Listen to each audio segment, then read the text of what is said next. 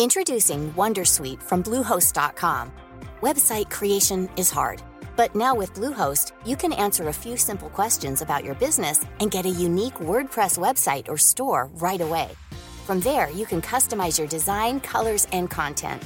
And Bluehost automatically helps you get found in search engines like Google and Bing. From step-by-step guidance to suggested plugins, Bluehost makes WordPress wonderful for everyone. Go to bluehost.com/wondersuite. Comment contribuer à un monde de demain plus durable La saison 2 du podcast Créateur d'impact va chercher les réponses en immersion au plus près des bénévoles, dirigeants d'associations ou bénéficiaires. Des histoires inspirantes et émouvantes sur les motivations de ces aventuriers de l'humain qui s'engagent dans la construction de la société de demain. Generali, sponsor de votre épisode La Story, vous propose de découvrir Créateur d'impact, le podcast disponible sur toutes les plateformes d'écoute.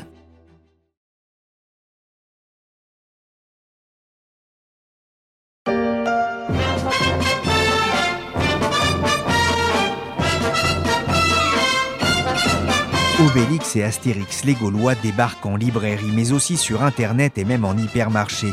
Des milliers, que dis-je, des millions d'exemplaires dans le monde pour accompagner la sortie du 39e épisode des Irréductibles Gaulois, le premier sans supervision des deux géniaux créateurs Goscinny et Uderzo, mais avec Conrad et Ferry, le petit village d'Armorique est entre de bonnes mains.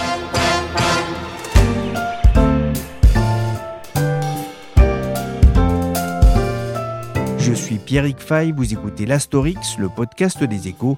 Chaque jour, la rédaction banquette et festoie autour d'un sujet de l'économico et socialinuntium, comme on dit chez les Romains.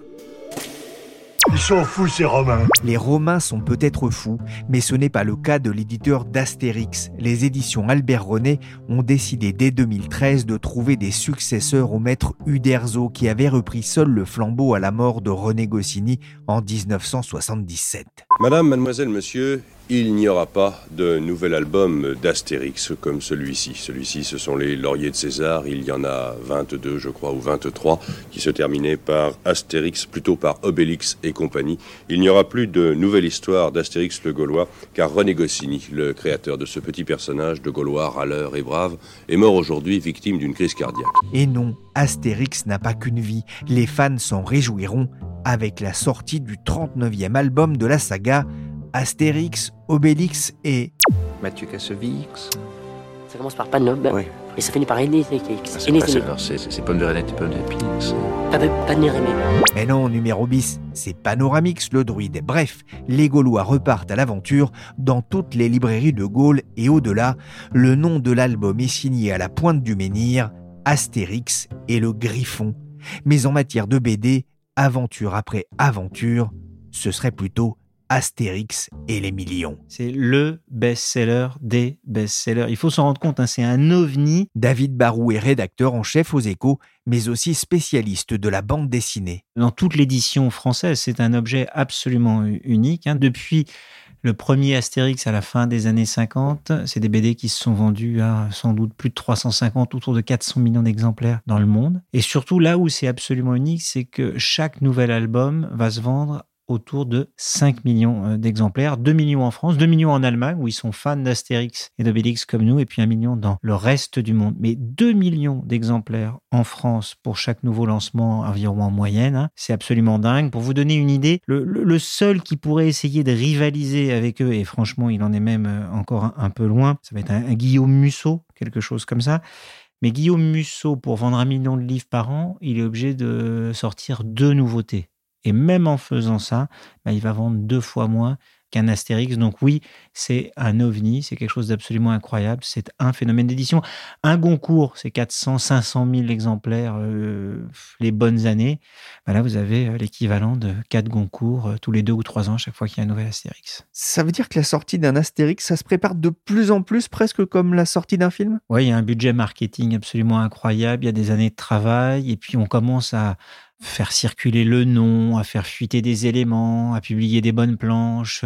Dès cet été, vous avez vu des séries Astérix dans le journal du dimanche, qui appartient au même groupe le groupe Hachette, que la maison Albert et René, qui a été rachetée par Hachette en, en 2008. Donc voilà quoi, c'est un événement le jour où ça sort, mais ça commence avant, ça se prépare. Je me demandais, est-ce que ça a un impact, la sortie d'un Astérix, sur la fréquentation du parc du même nom? Alors je sais pas exactement, mais en tout cas, euh, chaque année ponctuellement, peut-être pas. Je peux pas vous dire que le week-end qui suit la sortie, euh, les ventes de tickets vont être multipliées par deux, mais ce qui est sûr, c'est que en gardant vivant dans l'imaginaire collectif euh, et, en rafraîchissant sans arrêt l'image de Astérix, oui, bien sûr, on contribue à, à donner de l'attractivité euh, au parc.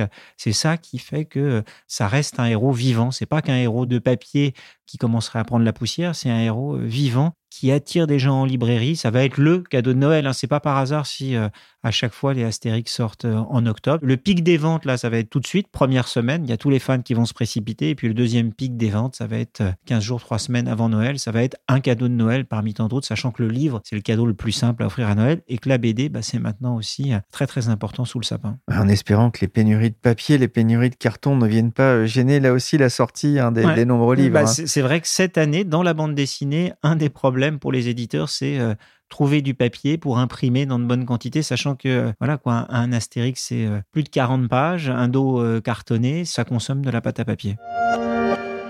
Uderzo a rejoint euh, son compère euh, Goscinny au paradis des dessinateurs. Le changement d'auteur, de, de dessinateur, de scénariste euh, depuis la mort des deux papas d'Astérix et d'Obélix, est-ce que ça a eu un impact sur les ventes? Alors déjà, quand Goscinny est mort au milieu des années 70, tout le monde s'est dit Astérix va mourir avec lui. Il a emporté dans sa tombe les bons jeux de mots et tout ce qui faisait en grande partie le charme à côté du dessin. Et en fait, ce qu'il faut savoir, c'est que quand Uderzo s'est remis tout seul avec Le Grand Fossé et d'autres à faire de, des albums d'Astérix, en fait, les ventes ont été plus importantes qu'à l'époque de, de Goscinny. Les puristes vous diront oh là là, c'est plus du tout la même chose. Rendez-nous euh, Astérix en Corse ou avec les Bretons. Bah, et en fait, non. Les ventes n'ont cessé de progresser à l'époque euh, d'Uderzo. Et ce qui s'est passé lorsque ça a été repris par le tandem euh, Ferry Conrad, en fait, c'est que les ventes aussi ont continué à, progresser. Ce qu'ils ont prouvé, en fait, tous les deux, sous le haut patronage au début d'Uderzo, hein, qui avait une espèce de droit de regard sur tout ce qui a été fait, qui a bien sûr influencé le dessin de Conrad, qui s'est vraiment inspiré de ce, ce dessin. C'est pas une réinterprétation, on est quand même vraiment très proche du dessin euh, original. Uderzo a tout chapeauté, il devait tout valider au départ et puis petit à petit ils se sont affranchis euh, d'Uderzo et aujourd'hui ils ont trouvé euh, leur autonomie et les ventes ont suivi. hein. David, pour la BD, il y a vraiment euh, les années sans et les années avec Astérix, ça, ça se voit? Ah ouais, ça se voit, bah, c'est pour le marché du livre en France en fait, ça se voit. Une année avec un Astérix, c'est comme une année avec une Coupe du Monde ou des Jeux Olympiques pour l'équipe. quoi. C'est une année où les ventes vont être tirées. Vous avez là un phénomène d'édition qui a un impact très net sur le marché. En fait, depuis quelques années, je dirais depuis le milieu des années 90, c'est Dargo qui en fait a commencé à essayer de redonner une deuxième vie à, des héros qui avaient été imaginés par euh, les auteurs de BD de l'après-guerre. On l'a vu avec euh, Black et Mortimer, qui avait été reconfié à Jean Van Hamme, le scénariste de 13, de Largo Winch, euh, des Maîtres de l'Orge, qui est un très grand scénariste. En fait, à cette époque-là, les éditeurs ont commencé à se rendre compte qu'on pouvait donner une deuxième vie à pratiquement tous les personnages. Je dire, à part Tintin et peut-être Gaston Lagaffe d'Hergé et Franquin, aujourd'hui, tous les héros ont connu une deuxième jeunesse. On a eu la même euh, cette année un Corto Maltese euh,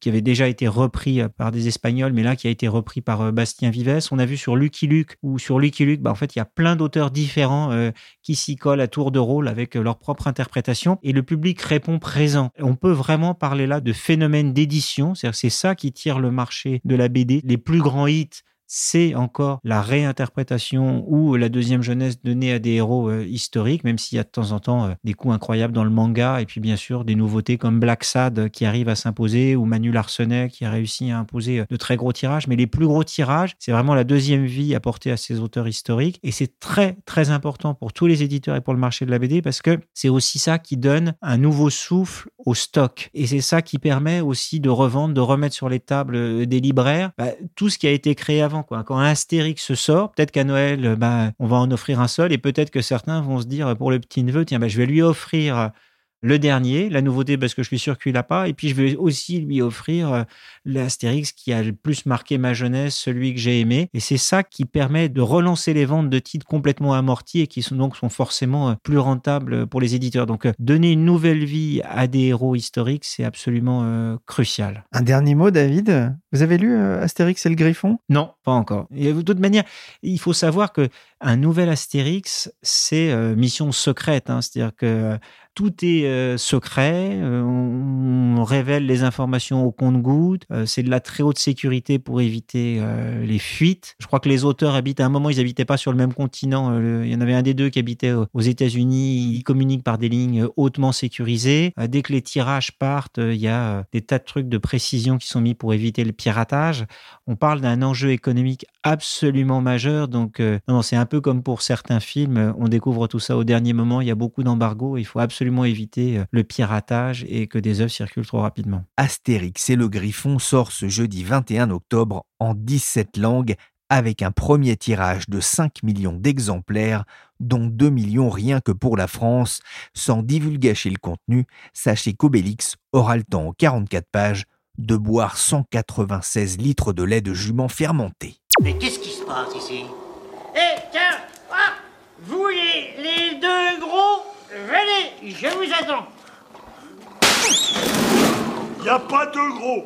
Il n'y en a qu'un et il n'est pas gros. Il y a quelques jours dans la story, je vous parlais de San Antonio et de l'économie. J'aurais aussi pu parler d'Astérix. Dans le domaine des dieux, porté à l'écran par Alexandre Astier, Goscinny et Uderzo évoquaient déjà en 1971 les dérives de la spéculation immobilière et le principe de l'offre et de la demande. Vous le faites à combien? Un cher carotte Prix spécial Domaine des Dieux, 40 sesterces. J'achète. Vous êtes devenus une bande d'imbéciles cupides. Bon On était déjà des imbéciles bien avant les Romains. En 1976, ils évoquaient aussi l'intervention de l'État, la dépense publique incontrôlée et les limites des économies monoproduits dans Obélix et compagnie, avec un drôle de personnage, un certain Caius Saugrenus, tout frais émoulu de la nouvelle école d'affranchis, l'ENA locale, un album, paraît-il, étudié eut un temps à HEC. Au fil des années, Uderzo et Goscinny ont créé un couple de Gaulois réfractaires à l'invasion du modèle romain. On en parle encore jusqu'au plus haut sommet de l'État. Emmanuel Macron fait d'abord l'éloge du peuple danois puis ce risque à une comparaison. Et ce peuple luthérien qui a vécu euh, les transformations euh, des dernières décennies n'est pas exactement le Gaulois réfractaire au changement, mais encore que. Bonjour Nicolas Rouvière. Bonjour. Vous êtes maître de conférence à l'université Grenoble-Alpes, agrégé de lettres modernes. Vous avez soutenu en 2004 une thèse Astérix ou l'étoile de la raison, une anthropologie comique de l'identité. Alors ça se lit moins vite qu'un album d'Astérix, on va y venir. Mais pour rebondir sur cette phrase du président qui a fait polémique, Astérix, c'est, vous écrivez, le héros national de la France des années 60, c'est aussi l'archétype du Gaulois réfractaire, grognon mais attachant. Oui, alors euh, c'est vrai que Astérix est tout d'abord euh, un héros français, hein, dans un premier temps, euh, qui offre un, chauvinisme qui nous chatouille dans le bon sens, hein, une certaine image de la France telle qu'elle se rêve. Par exemple, ben, dans l'album le, Tour de Gaulle d'Astérix, hein, on fait le tour du pays en retrouvant un certain nombre de référents culturels, historiques, gastronomiques, touristiques, etc pour le, plaisir du lecteur. Donc il y a un phénomène d'identification très fort. Et puis euh, c'est vrai qu'on lui a attaché euh, une image euh, liée à une certaine représentation du français râleur, du français rebelle, qui ne s'en laisse pas compter et qui va représenter une sorte de rébellion contre le pouvoir central et toute forme d'uniformisation forcée. Ouais, Astérix, c'est aussi une critique de la société moderne contemporaine, une croisade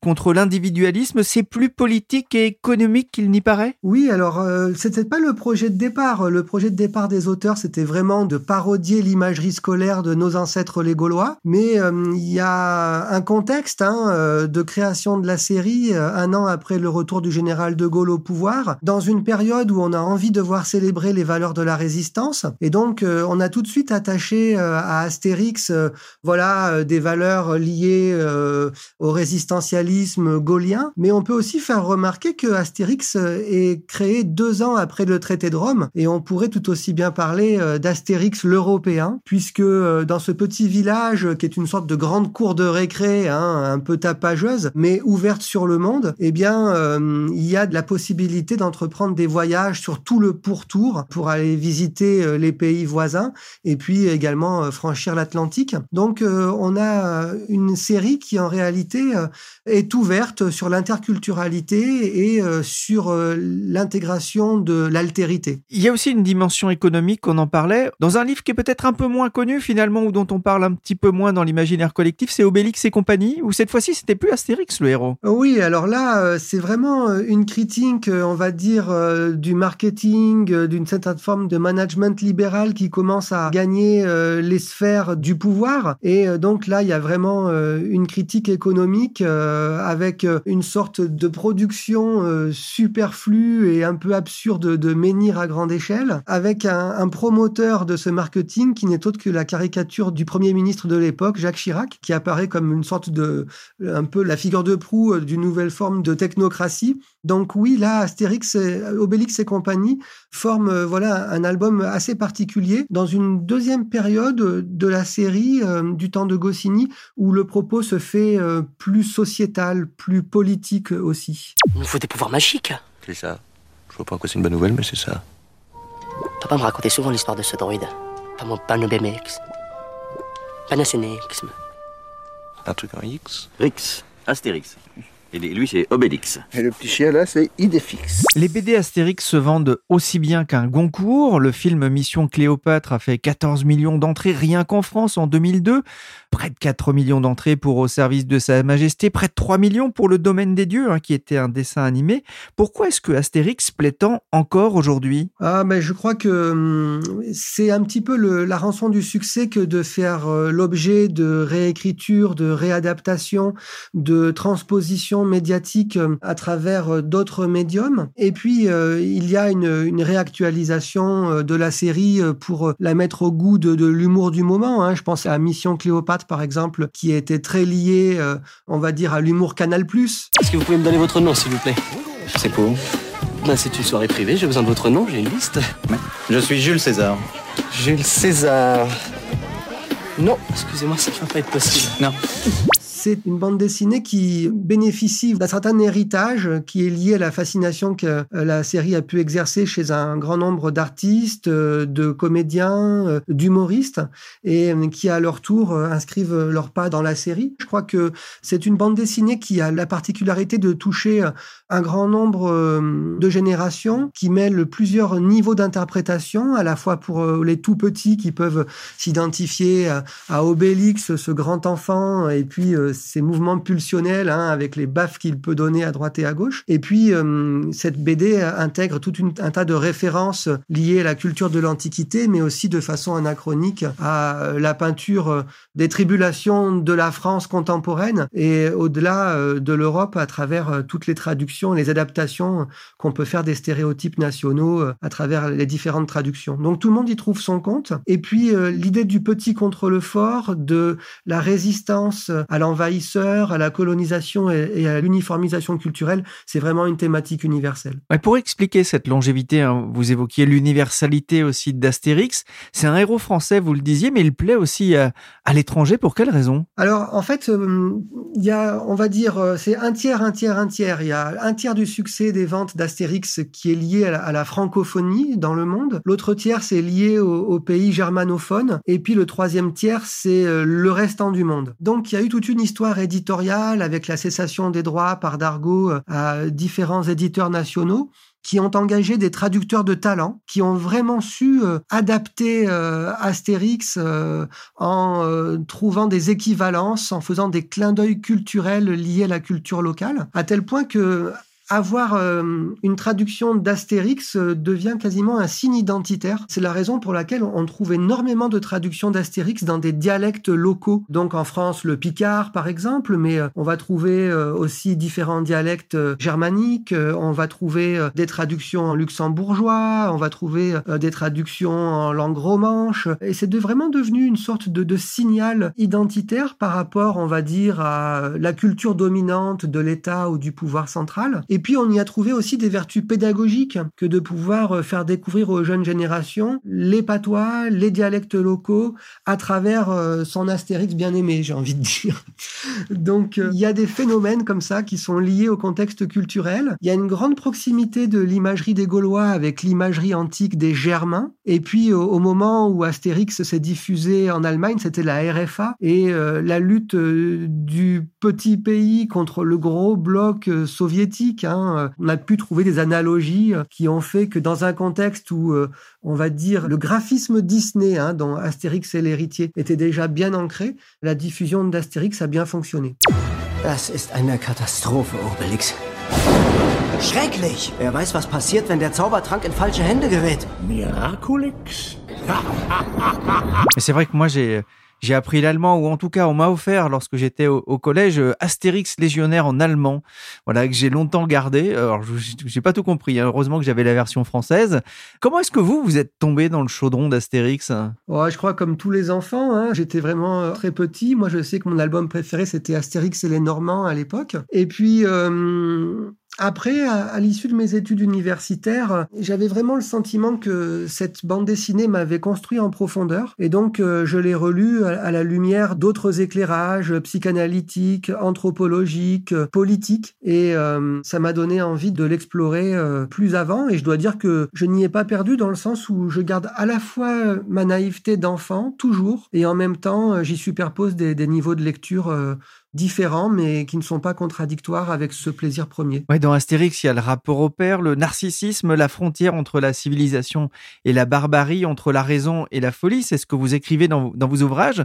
Qu'est-ce qui fait qu'il est encore très moderne et qu'il peut plaire aussi, euh, peut-être, à, la nouvelle génération? Alors, je crois qu'il y, a vraiment l'idée que on fait coexister ensemble des régimes politiques et que ça nous offre des clés de compréhension, euh, finalement, de l'histoire des sociétés. Par exemple, le petit village gaulois, bon, c'est une petite, euh, on va dire, démocratie laïque, un peu tapageuse, qui a l'air un petit peu anarchique comme ça, mais en fait très moderne dans son mode de fonctionnement face à un État autocratique où euh, un souverain s'est accaparé le pouvoir, hein, a réduit le pouvoir du Sénat. Donc on a une figure euh, de la construction de l'État moderne, à la fois centralisateur mais aussi très autoritaire et puis avec des, des visées expansionnistes. Face à ces deux sociétés, on a des micro-sociétés barbares dont l'une est euh, pré-totalitaire, c'est celle des Go, hein, avec euh, une fusion euh, du pouvoir militaire, policier, et qui nous renvoie à de tristes souvenirs. Hein. Et puis on a aussi alors un régime comme celui de Cléopâtre, où Cléopâtre se fait passer pour une déesse incarnée et même devient un petit peu castratrice et empêche finalement à ces sujets d'accéder à, une forme de rapport plus mature aux politiques. Donc on a comme ça la, mise en perspective de différents rapports au pouvoir, de différentes configurations politiques, et ça c'est extrêmement moderne. Hein. Et puis on a d'autres propos, hein. on est toujours le barbare de l'autre, l'autre est toujours un barbare, ou alors l'autre est toujours un fou, hein. c'est le village des fous. Et donc Astérix vient toujours questionner les frontières toujours incertaines entre effectivement euh, le barbare, le civilisé, et pose la question euh, des fondements de la raison et de l'origine de la violence. La violence dans Astérix. Des chercheurs allemands ont analysé 34 BD de Goscinny et Uderzo et ont identifié plus de 700 traumatismes crâniens. Ils ont noté qu'à près de 99%, ceux-ci résultaient d'agressions. Heureusement, même si plus de la moitié des victimes ont eu un trouble de conscience initial sévère, nous n'avons pas trouvé de cas de mort ou de déficit neurologique permanent, écrivent les auteurs de l'étude. Euh, il me semble bien que le gros lard, il fait moins son malin depuis quelque temps. Un dernier mot, Obélix, parfois mal dans sa peau, sensible avec ses problèmes de poids, ce serait pas finalement le, vrai héros d'Astérix? Oui, moi je, crois que c'est le, personnage le plus complexe. C'est une figure de l'enfant, et on dit souvent que la vérité sort de la bouche des enfants, donc euh, ça vaut vraiment le coup de, prendre Obélix au mot et voir où il nous entraîne avec ses réflexions un petit peu naïves. Et euh, finalement, on a une sorte de processus éducatif à travers Obélix euh, qui a des complexes, qui à comprendre parfois euh, les tenants et les aboutissants de ce qui l'entoure, mais qui euh, finalement apprend quelque chose de l'altérité et euh, sort progressivement d'un réflexe hein, qui consiste à, rejeter l'autre dans une altérité radicale. Ils sont fous ces Bretons, ils sont fous ces Germains, ils sont fous ces etc. Mais finalement, Obélix arrive toujours à apprendre quelque chose et il y a un procès d'éducation là qui est très intéressant et qui fait que les jeunes lecteurs aussi peuvent s'identifier à ce personnage. Merci David Barou, rédacteur en chef aux échos, et Nicolas Rouvière, auteur de Astérix sous les lumières de la civilisation. Il est aussi auteur du complexe d'Obélix. La story s'est terminée pour aujourd'hui. Cette émission a été réalisée par Willy Ganix, chargé de production et d'édition Michel Warnix.